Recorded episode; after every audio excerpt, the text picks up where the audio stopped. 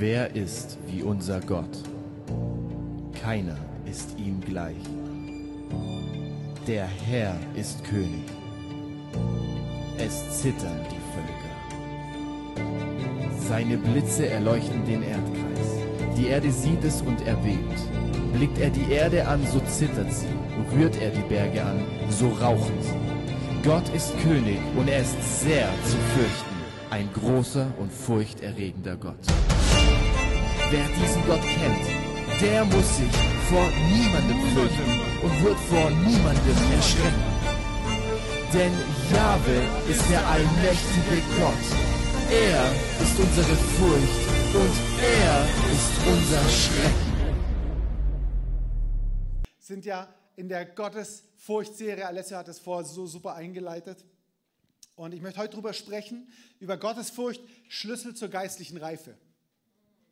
Gottesfurcht als Schlüssel zur geistlichen Reife. Ich möchte sogar noch, so werde ich die nennen, ähm, auf YouTube würdest, wirst du das dann nachher unterfinden. Ich möchte ergänzen, ähm, Schlüssel zur geistlichen Reife und Wachstum in Gottes Gnade.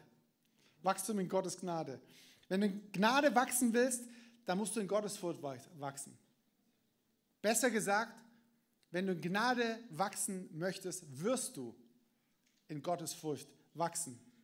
Und je nachdem, wie du aufgewachsen bist, je nachdem, was dein christlicher Kontext ist, in welchen Gemeinden du unterwegs warst, was du für ein Gottesbild hast, passt Gottesfurcht und Gnade nicht so ganz zusammen vielleicht für dich. Geht es jemand so? Brauchst du nicht, brauchst nicht die Hände heben, aber ähm, Gottesfurcht und Gnade passen irgendwie doch nicht so ganz zusammen.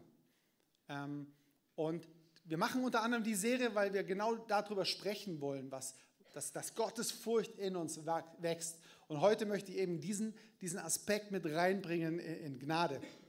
Und wisst ihr, es ist keine Balance, Gottesfurcht oder Gnade.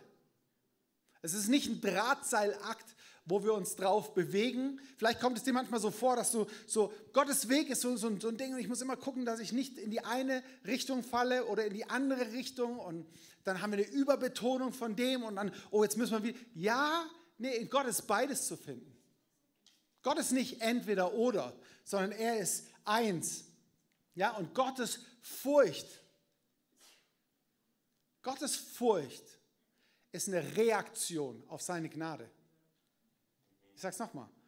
Gottes Furcht ist, eine, ist deine Reaktion, ist unsere Reaktion, ist eine Reaktion auf seine Gnade. Und ich möchte mit euch mal in Lukas 5 gehen. Und ich habe das bewusst jetzt nicht als Slide vorbereitet. Ähm, ich möchte den Text mal lesen und ich möchte dich einladen, dass du mal die Augen schließt und einfach nur zuhörst und dich in die Situation mit reingibst. Das kannst du auch zu Hause machen. Ähm, schließ die Augen und hör mal das, ähm, was ich vorlese und versetz dich mal dort in diese Situation rein. Wir, wir sind am, am See Genezareth, ähm, große Menge und je, plötzlich tritt einer auf, wo noch nicht alle so wissen, was ist denn das für ein Typ. Es geschah aber, als die Volksmenge auf ihn drängte, um das Wort Gottes zu hören, die Rede ist von Jesus, dass er an dem See Genezareth stand und er sah zwei Boote am See liegen. Die Fische aber waren aus ihnen ausgestiegen und wuschen ihre Netze. Die waren also mega busy, haben sich um ihre Arbeit gekümmert.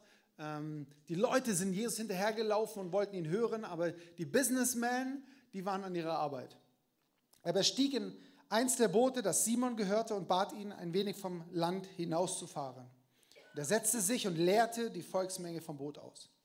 Als er aber aufhörte zu reden, sprach er zu Simon, fahre hinaus auf die Tiefe und lasst eure Netze zu einem Fang hinab. Und Simon antwortete und sprach zu ihm, Meister, wir haben uns die ganze Nacht hindurch abgemüht und nichts gefangen. Aber auf dein Wort hin will ich die Netze hinablassen. Und als sie dies getan hatten, umschlossen sie eine große Menge Fische und ihre Netze rissen. Und sie winkten ihren Gefährten in, anderen, in den anderen Booten dass sie kämen und ihnen hülfen. Und sie kamen und sie füllten beide Boote, sodass sie zu sinken drohten. Als aber Simon Petrus es sah, fiel er zu den Knien Jesus nieder und sprach, geh von mir hinaus, denn ich bin ein sündiger Mensch, Herr. Denn Entsetzen hatte ihn erfasst und alle, die bei ihm waren, über den Fischwang, den sie getan hatten. crazy, was wir hier für eine Story lesen. Und das Problem ist manchmal, wenn wir die Bibel lesen, wir kennen oft das Ende. Aber wenn wir uns vorstellen, wie, wie das den Jüngern, wie Petrus das gegangen sein muss, er hat die ganze Nacht abgerackert und jetzt kommt da irgendein Wanderprediger und will ihm, dem Businessman, dem Profi sagen, was er zu tun hat.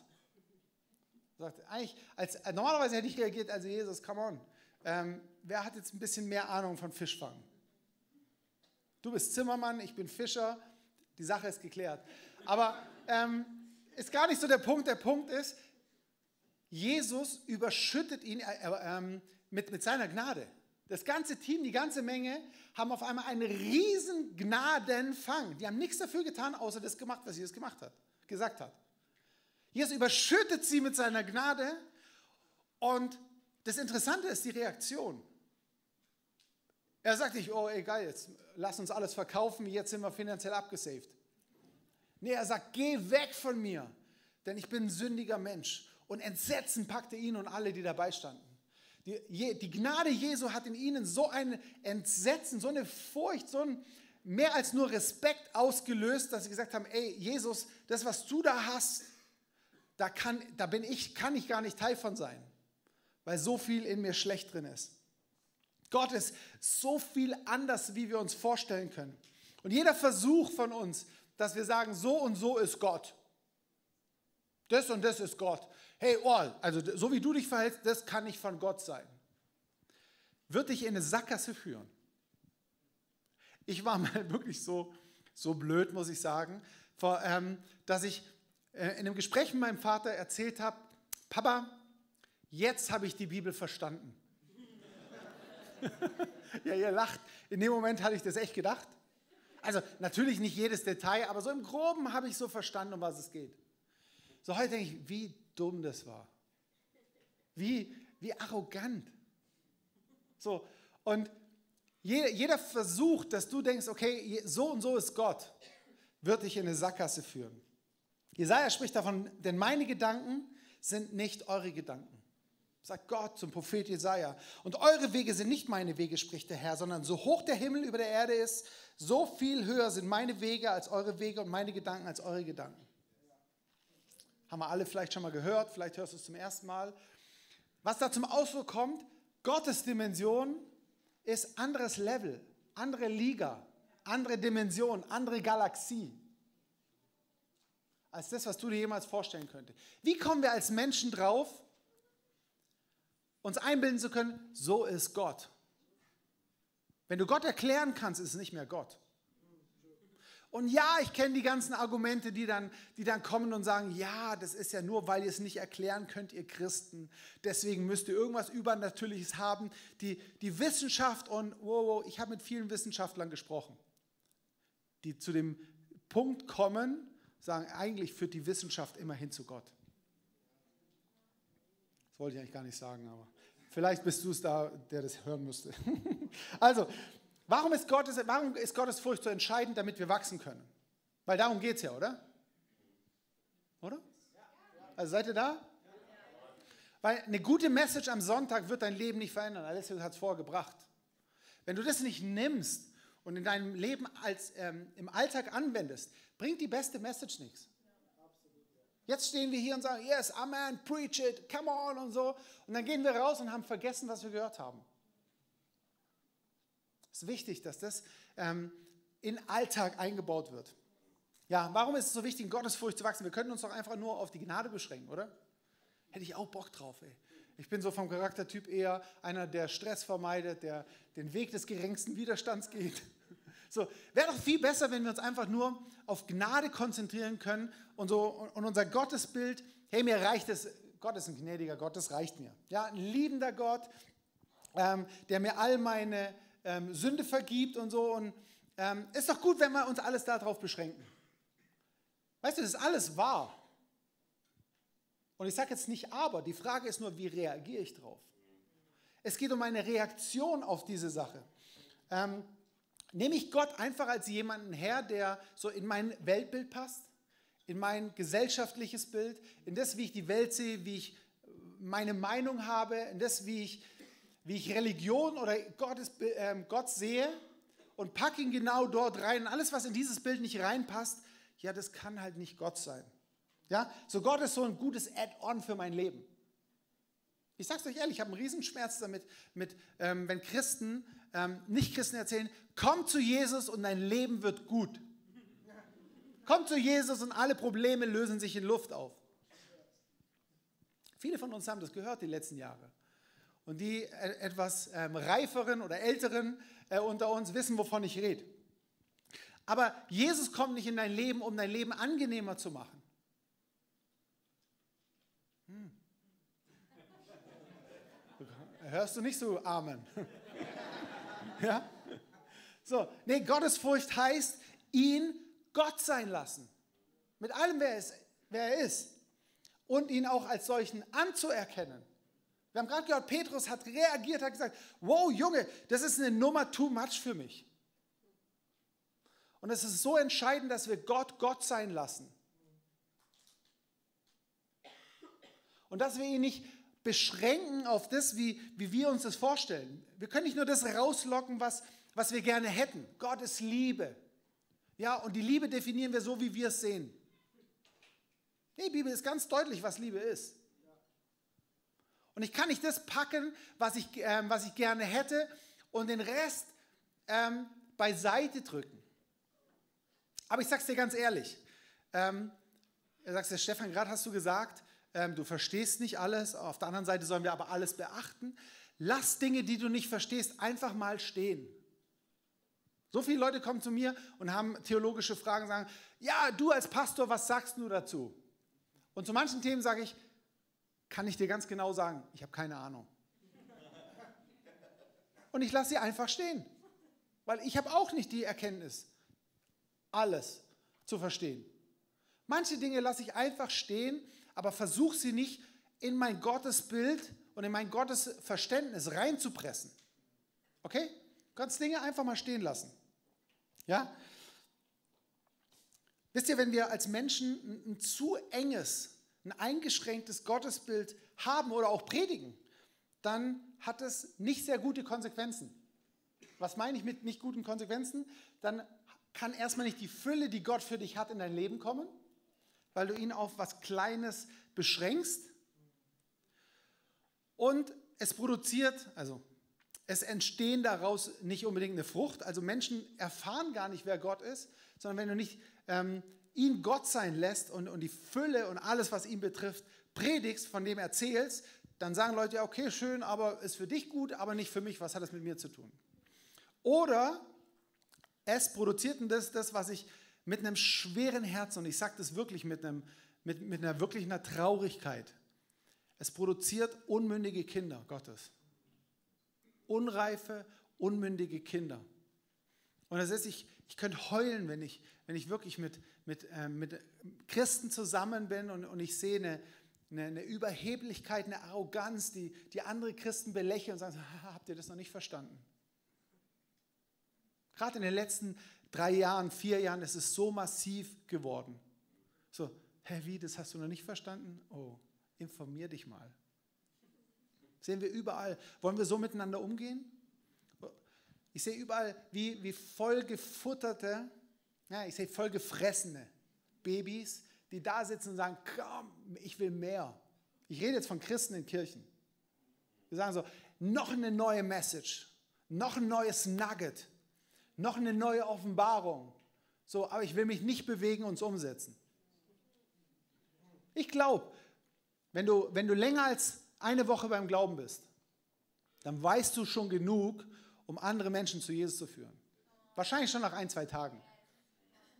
Also wenn du ein Jahr, zehn Jahre, 20, 30 Jahre dabei hast, dann komm bitte, bitte, bitte nicht in, in, die, in, die, in dieses Mindset, ja, ich, ich weiß ja schon alles. Was will der mir noch erzählen? Gott hat mich mal extrem ermahnt. Mir wie so einen Nackenklatscher gegeben. Als ein kleiner Junge in der Gebetszeit zu mir kam, ähm, mit 13 Jahren, und ich kenne ihn seit seiner Geburt, und er sagt zu mir, Stefan, ich habe ein Bild von Gott für dich. Und meine erste Reaktion war so, nett, süß. Komm. Und in dem Moment, zack, spüre ich den Nackenklatscher vom Heiligen Geist, sag, Wie arrogant von dir. Glaubst du nicht, dass ich durch ihn zu dir reden kann? Und ich habe Buße getan, ich habe umgedacht und seitdem bin ich sehr, sehr wissbegierig, wenn Leute zu mir kommen und sagen, ich habe was vom Herrn. Das heißt nicht, dass ich alles eins zu eins annehme. Das heißt nicht, dass ich eins zu eins alles mache, aber ich habe zumindest ein offenes Herz, dass Gott durch jeden und alles zu mir reden kann. Und soll ich dir was sagen? Besonders redet er durch Leute, die dich triggern.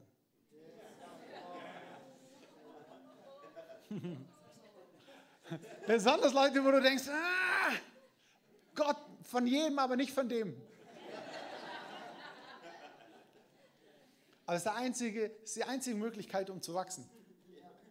Ja, wir wollen, wollen wir nicht reife Christen werden, reife Kinder, mündige Christen.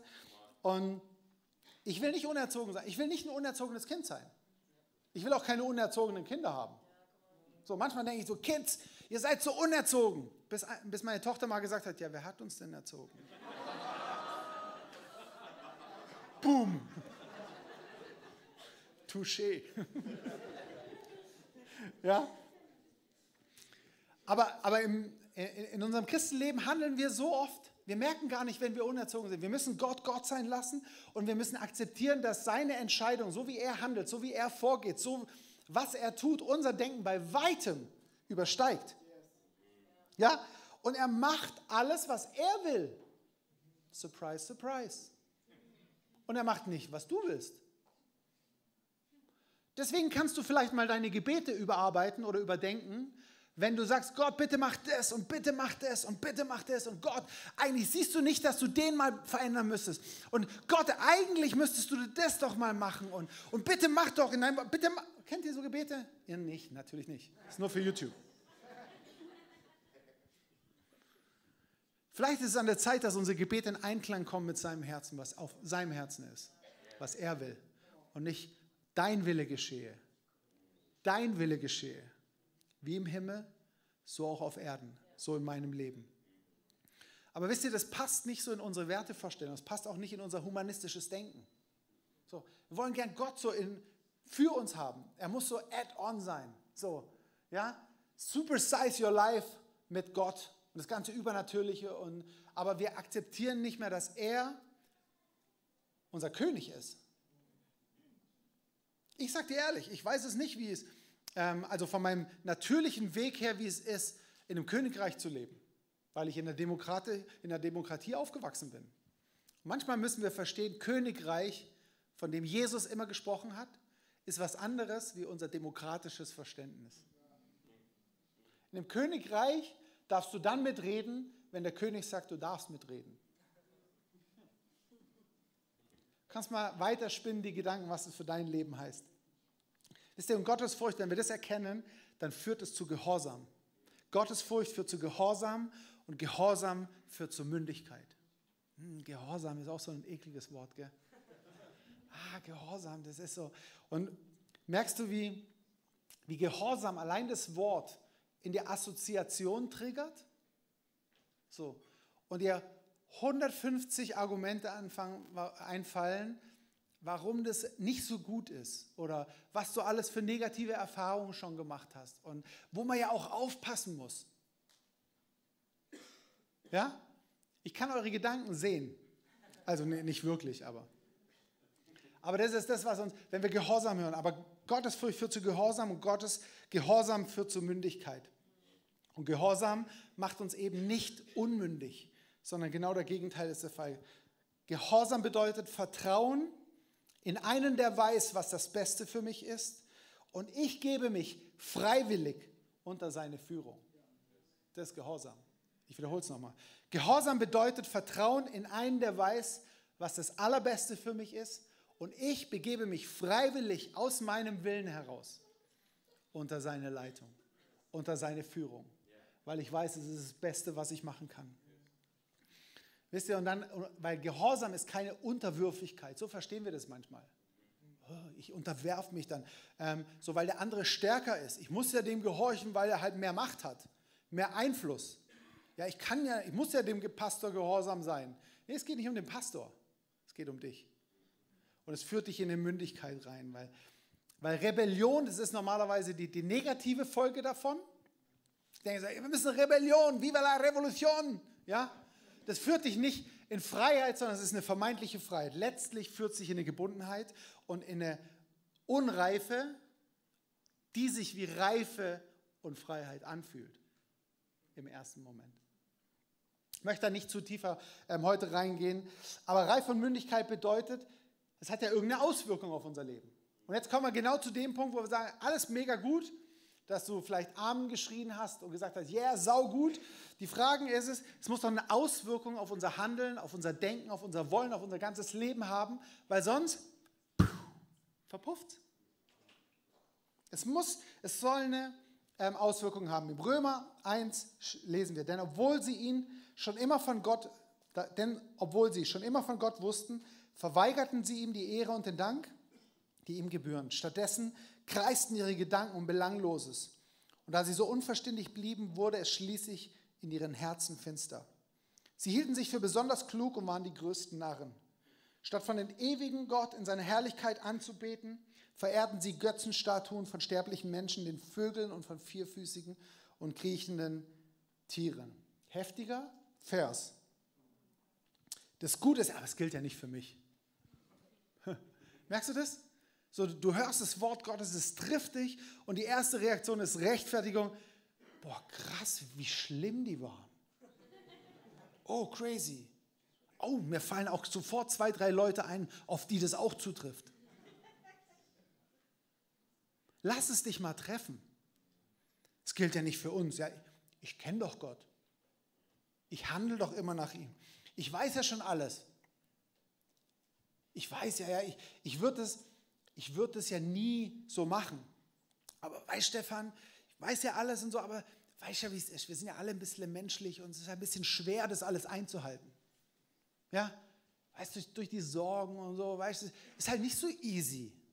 Du als Pastor, du bist ja den ganzen Tag mit Gott unterwegs, dann würde ich das auch machen. Aber weißt du, wenn du in meinem Job wärst, wenn du eine Familie hättest und Kinder, und wie das, wenn du wüsstest, wie das ist, ähm, am Montagmorgen aufzustehen, zur Arbeit zu fahren, ja, dann würdest du die Sache auch anders sehen. Für alle, die es nicht wissen, ich bin drei Jahre Pastor, davor war ich 20 Jahre in einem normalen Job. Lass ich einfach mal so stehen. ja? Die Frage ist, lassen wir uns von Gottes Wort treffen? Ja? Die Frage ist nicht, wissen wir das in unserem Leben? Weil das Entscheidende ist nicht, alles über Gott zu wissen. Die Pharisäer wussten alles, was in der Bibel steht. Es ist nicht entscheidend in deinem Leben, alles über Gott zu wissen, sondern ob sich dein Leben ändert, hängt davon ab, ob du es in deinem Alltag anwendest. Ich sage es nochmal. Das Entscheidende ist, ob du das erlebst, was die, was die Bibel sagt, die Zusagen Gottes, in deinem Leben, ob du das erlebst, ist, ob du das, was du weißt, in deinem Alltag anwendest. Ob du sagst, ja Gott, ich glaube dir. Und zwar, ich glaube dir mehr als meine Erfahrungen. Und wisst ihr, es ist eine, es ist eine furztrockene Entscheidung. Die kannst du völlig emotionsfrei treffen. Ich habe mich entschieden, glaube ich Wort Gottes oder glaube ich das, was ich sehe und was meine Erfahrung sagt? Weil es clasht permanent. Das, was ich jeden Tag höre, sagt oft genau das Gegenteil, was Wort Gottes sagt. Wort Gottes sagt, geben ist seliger als nehmen. Ich höre aber jeden, ey, du musst sparen, das ist vernünftig. Du musst guck, guck, dass du dein Geld zusammenbehältst. Schau auf deine Rente. Ist doch völlig unvernünftig, alles wegzugeben. Nur ein Beispiel, gibt es in jedem Bereich. Und du musst entscheiden, was glaube ich mehr? Glaube ich das, was ich sehe? Oder glaube ich das, was ich glaube, was Gott sagt? Ich habe mich entschieden. Aber die Entscheidung musst du treffen. Und nicht nur einmal treffen, sondern jeden Tag anwenden. Weil, auch surprise, surprise, es gibt Hindernisse. Das können wir eigentlich weglassen, oder? Würde ich auch gern. Wisst ihr, Furcht Gottes die kannst du nicht hier erfassen, in deinem Hirn, mit deinem Verstand. Sagen so, okay, jetzt habe ich gecheckt, jetzt habe ich schon 34,5 Predigten gehört über Gottes Wort, jetzt weiß ich es. Sondern sie wird in dein Herz reingeschrieben. Es wird, früher haben wir immer gesagt, ja, es muss von hier nach unten rutschen. Das Problem ist, es rutscht nicht einfach runter. sondern du musst es du musst vom Heiligen Geist in dein Herz schreiben lassen. Wie? Durch Glauben. Wie? Indem du Wort Gottes nimmst, drüber betest, drüber proklamierst, es anfängst zu glauben, es, es zu beten, es zu leben und das im Alltag eintrainierst. Mir wäre es lieber, wenn es einfach runterrutschen würde. Aber nee, du musst runterpressen. Ja? Ja, es ist nicht Wissen, es ist Leben. Und ich sag dir eins, YouTube und Spotify reichen da nicht aus. Ich bin erschrocken, wie viele Christen zu mir kamen. Stefan, das habe, ich habe neulich eine super Predigt gehört. Und dann erzählst du was, zum Beispiel Explore, ich mache Explore, dann erzählst du was und dann, ja, ja, das habe ich schon mal in der Predigt gehört. Boah, letzte habe ich einen starken Podcast gehört. Wie wäre es, wenn wir als Kinder Gottes nicht mehr sagen, das habe ich in der, im Podcast gehört, das habe ich auf TikTok gesehen, das habe ich auf YouTube mir reingezogen, sondern das hat der Heilige Geist mir durch die Schrift, durch die Bibel in mein Herz reingraviert. Das ist Wort Gottes. Die Quelle ist, aus der wir leben. Und nicht ein Mittler dazwischen ist. Wie auch immer der heißt. Der Mittler kann YouTube, TikTok, Spotify, der kann Small Group Pastor, Pastor oder Ehemann oder was weiß ich was heißen. Du hast Zugriff zur Quelle direkt. Wie wäre es, wenn wir das da rausziehen und in unser Leben reinfließen lassen? So, ich möchte euch noch ein paar praktische Schritte mitgeben. Gott legt die Furcht Gottes in die Herzen derer, die ihn ernsthaft suchen. Und ob du ihn ernsthaft in deinem Herzen suchst, wird niemand von außen jemals sehen können. Du kannst noch so auf den Knien hier vorne liegen, im Lobpreis die Hände zum Himmel reißen und im Gebet ah, diese, diese Power Positions machen. Was hier drin ist, wird keiner sehen. Und du kannst völlig wie ein Stein draußen stehen und innerlich eine tiefe Überführung haben oder du kannst intensiv draußen machen und völlig abwesend sein. Es ist eine Sache zwischen dir und Gott. Und deswegen gebe ich dir die Verantwortung. Die hast du, wie es in deinem Herzen sieht. Jeremia 29 ab 11 steht, denn ich allein weiß, sagt Gott, was ich mit euch vorhabe. Ich allein. Ich, der Herr, habe Frieden mit euch im Sinn und will euch aus dem Leid befreien. Ich gebe euch wieder eine Zukunft und Hoffnung. Mein Wort gilt. Wenn ihr dann zu mir ruft, wenn ihr kommt und zu mir betet, will ich euch hören. Wenn ihr mich sucht, werdet ihr mich finden. Ja, wenn ihr von ganzem Herzen nach mir fragt, will ich mich von euch finden lassen. Das verspreche ich, der Herr. Wisst ihr, das ist eine Zusage, die du jedem Ungläubigen machen kannst. Ich habe öfters Gespräche ähm, mit Nichtchristen im Zug, in der Bahn oder was auch immer. Die sagen, ja, ich habe Gott noch nie erlebt. Da habe ich gesagt, eins verspreche ich dir, da gebe ich dir Brief und Siegel. Wenn du ihn ehrlich suchst und nicht nach außen hin oder was auch immer, sondern wenn du ehrlich mit dir selber bist und Gott suchst, dann wirst du ihn finden, weil das in seinem Wort steht. Und wenn du ihn bis jetzt noch nicht erlebt hast oder nicht gefunden hast, dann ist, weil du ihn noch nicht richtig gesucht hast. Und das ist eine gute Botschaft. Und vielleicht bist du heute hier und ich glaube, einige schauen zu und du sagst, ja, ich, ich bin genau der, derjenige. Ich habe es so oft probiert. Wenn du jetzt sagst, Gott in deinem Herzen, Gott, ich möchte dich finden, dann bete ich jetzt in diesem Moment, dass, dass Gott, dass der Heilige Geist zu dir spricht auf die Art und Weise, dass du es verstehst. Und deine Aufgabe oder den Tipp, den ich dir mitgeben will, halte Ausstau nach kleinen Hinweisen. Vielleicht kommt jemand zu dir, fängt über Gott an zu reden. Vielleicht liest du irgendwas über Gott. Vielleicht hörst du was im Radio oder ähm, siehst was auf TikTok. Geh dem nach. Weil die Zufälle werden sich jetzt häufen. Oh, schon wieder was über Gott. Ah, das ist wahrscheinlich nicht gemeint. Sei wachsam. Wisst ihr, um Gott zu fürchten, der zweite praktische Schritt. Also der erste ist, ähm, hab einen Hunger danach. Zweite ist, wir müssen seine Wege kennen. Wir lesen davon in 5. Mose 6, 5. Mose 17. Deswegen wir müssen sein Wort kennen, das, was er bereits gesagt hat. Viele Leute sagen immer, Gott, was sagst du denn dazu? Und lesen gar nicht die Bibel. Da steht schon so viel drin. Wir müssen, müssen eine Beziehung mit dem Heiligen Geist aufbauen. Eine aktive Online-Beziehung. Ja? Wir müssen heute, so wie wir mit Handys online bleiben müssen, reicht es nicht, die Dinge downzuladen, in Offline-Modus und dann irgendwann mal zu benutzen. Nee, wir brauchen diese Online-Beziehung mit dem Heiligen Geist. Wir müssen wissen, was, was sein vollbrachtes Werk am Kreuz für unser Leben heute bedeutet. So, musst du als Christ die Bibel lesen? Nein, musst du nicht. Ich würde es dir aber raten. Wenn du wissen willst, was Gott über dein Leben sagt, wie er dich sieht, was deine Identität ist, ich weiß, wo es steht. Aber es reicht, dir bringt es nichts, wenn ich es weiß. Deswegen würde ich raten, schau vielleicht mal rein. Je mehr wir Gottes Größe, seine Gnade, sein Wesen verstehen, desto größer wird unsere Fähigkeit, ihn zu fürchten. Weil wir sagen, wow Gott, du bist eine Nummer zu groß für mich. Das ist seine ganzen Werke, sagt die Bibel, sprechen von seiner Herrlichkeit. Kannst du in Jesaja 6 nachlesen, Psalm 19, Psalm 9, 89. Äh, Dann geht es uns wie Peter, oh Jesus, wer bist du denn? Deine Gnade, wisst ihr, seine Gnade haut mich jedes Mal wieder um. Ich stand vorher im Worship und, und ich musste heulen, heulen, heulen.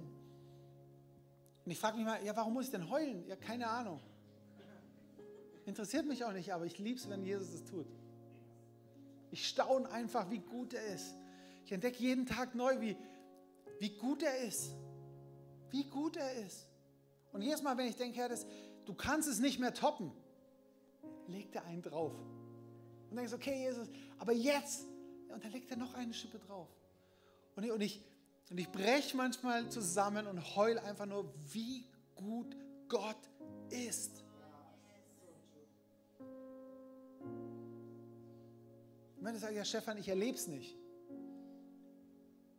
Erstmal bleibt stehen, Gott ist gut. Er ist gut und es ist nichts Böses in ihm. Aber es bleibt nicht dabei, sondern er möchte es in deinem Leben so, dir zeigen. Und wie ist es wichtig? Du musst das, was du im, im Wort Gottes, musst es entdecken, musst es anwesen, musst es im Glauben runterziehen, um Dinge zu erleben. Wisst ihr, wir dienen oft nicht unserem Gott, dem realen Gott, sondern wir dienen dem Bild, das wir von ihm haben. Uns ist wichtig, dass wir immer wieder unser Bild erweitern und ändern lassen von ihm. Weil dem Bild, das wir von Gott haben, das wir von ihm gemacht haben, ist genau das, weil es in unser Schema reinpasst. Es fittet in unser Leben. Wir haben ihn in einen Rahmen gehängt, der schön an der Wand hängt und sagt, Gott, du bist mein Gott. Und plötzlich tut er Dinge, die wir nicht verstehen. Bin ich aber enttäuscht. Puh. Wie, das soll Gott sein? Nee, das kann Gott nicht sein. Also in mein Gottesbild passt es nicht rein. Und dann dienen wir diesem Gottesbild brauchen aber ein erweiterte. Er muss es sprengen. Und das ist, indem du sagst, Gott, bitte spreng mein Bild. Und dort, wo er dein Bild sprengt, es zulassen. Und ich sag's dir, Spoiler Alert, manchmal tut es weh. Vielleicht tut es meistens sogar weh. Es ist schmerzhaft. Es offendet dich. Bist enttäuscht. Aber es führt dazu, dass, er, dass du ein größeres Bild hast von ihm.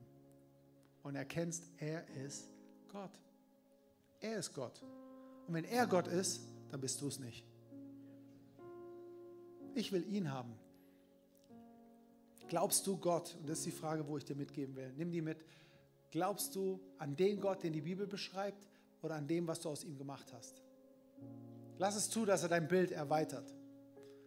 Weil dann wirst du nicht mehr auf, auf, auf diesem schmalen Grad gehen, so, oh, Gottes Furcht, nee, Gnade und so, sondern du bleibst, fällst auf die Knie vor ihm und sagst, Gott, du bist mein Gott. Wenn du darin wächst, wenn du es praktisch jeden Tag in deinem Alltag anwendest, aus dieser Gnade heraus, die er gegeben hat, dann wirst du in Gottes Furcht wachsen.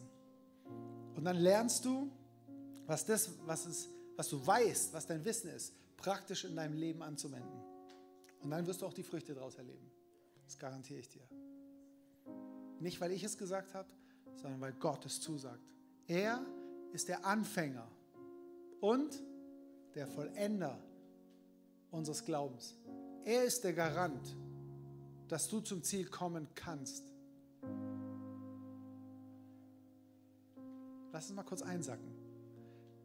Es ist deine Entscheidung, ob du ihn der Garant sein lässt oder ob du sagst, Gott, okay, aber eigentlich probiere es auf meinem Weg.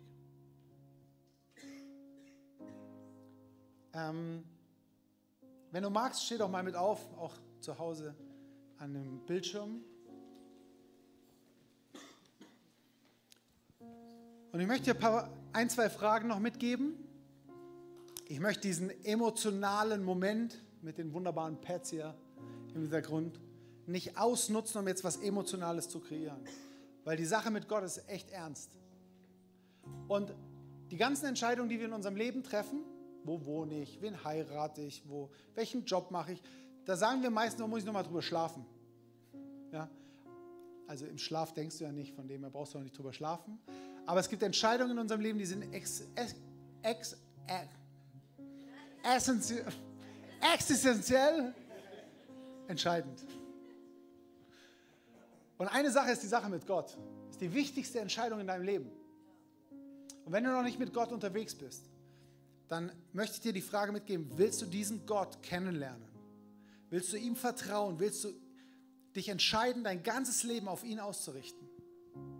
Dann geh einen Schritt nachher auf die Welcomer oder auf irgendjemand zu und sag, ich will das. Überleg's dir gut. Wenn du denkst, du bist Christ oder warst Christ, bist mit Gott und sagst, hey, irgendwie ist nicht mehr so on fire, eigentlich will, will ich mich heute entscheiden, nicht nur einen neuen Schritt zu gehen, nur nicht emotional irgendwas Neues, sondern ich will mich committen auf was, dann kannst du auch auf jemanden zugehen. Oder es in deinem Herz oder wie auch immer. Aber es sind Entscheidungen, die kann ich dir nicht abnehmen. Ich kann dich nur hinführen und sagen, triff um deinetwillen eine Entscheidung. Es geht nicht um mich, es geht nicht um Alessio, es geht nicht um ICF, es geht um dein Leben. Um dein Leben. Ey, so schön, dass du mit dabei warst. Wir sind am Ende dieser Session angekommen und ich hoffe, dich hat es weitergebracht und dir hat es auch gefallen. Ey, wenn das der Fall ist, darfst du gerne ein Like da lassen, du darfst den Kanal hier abonnieren und auch diese Glocke aktivieren, dann wirst du nichts mehr verpassen hier, was auf diesem YouTube-Channel abgeht. Wir haben hier alle Locations aufgelistet, wo wir uns physisch jede Woche treffen. Und wir würden es lieben, wenn du dir die raussuchst, die am nächsten von dir ist und mal vorbeikommst, dass wir dich da begrüßen dürfen und dich da auch kennenlernen dürfen. Hey, und wenn dir gefällt, was wir hier machen, was wir auf diesem YouTube-Channel hier machen, dann darfst du uns auch da sehr gerne unterstützen, ganz finanziell. Du hast hier einen QR-Code zu PayPal, wo du ganz einfach spenden kannst. Oder du findest auch den Link dazu, zu allen anderen Möglichkeiten, wie du uns unterstützen kannst, direkt in der Infobox. Und da kannst du sehr gerne draufklicken. Und vielen Dank an alles, was du da auch gibst. Wenn du das erste Mal heute hier bist, oder dich für Jesus entschieden hast, dann sage ich herzlich willkommen in der Family. Ey, du bist Teil einer riesen Church Family, einer Familie von Gott. Und wir, wir glauben daran, dass wir als Kirche Familie sind und eine Familie kennt sich untereinander. Und wir würden es lieben, dich auch kennenzulernen, dich willkommen zu heißen in dieser Familie. Deswegen füll doch gerne das Kontaktformular aus, das wir unten in der Videobeschreibung haben. So kannst du gerne berichten von dir und wir können mit dir in Kontakt treten und dich kennenlernen. Und auch wenn du sonst merkst, ich erlebe was mit Jesus heute durch diese Session, oder durch die ganze Woche hinweg, hey, lass uns das gemeinsam teilen. Auch da findest du einen Link, wo du reinschreiben kannst, was du erlebst, weil wir wollen aneinander teilhaben und erleben und spüren, was Jesus in den verschiedensten Orten, in den verschiedensten Leben von Menschen tut. Und es motiviert einfach enorm. Deswegen auch da herzliche Einladung, teile das sehr gerne, was du da erlebst. Hey, und ich freue mich auf die nächste Session mit dir oder dich an einem unserer Standorte begrüßen zu dürfen. Und ich wünsche dir alles Gute, mach's gut.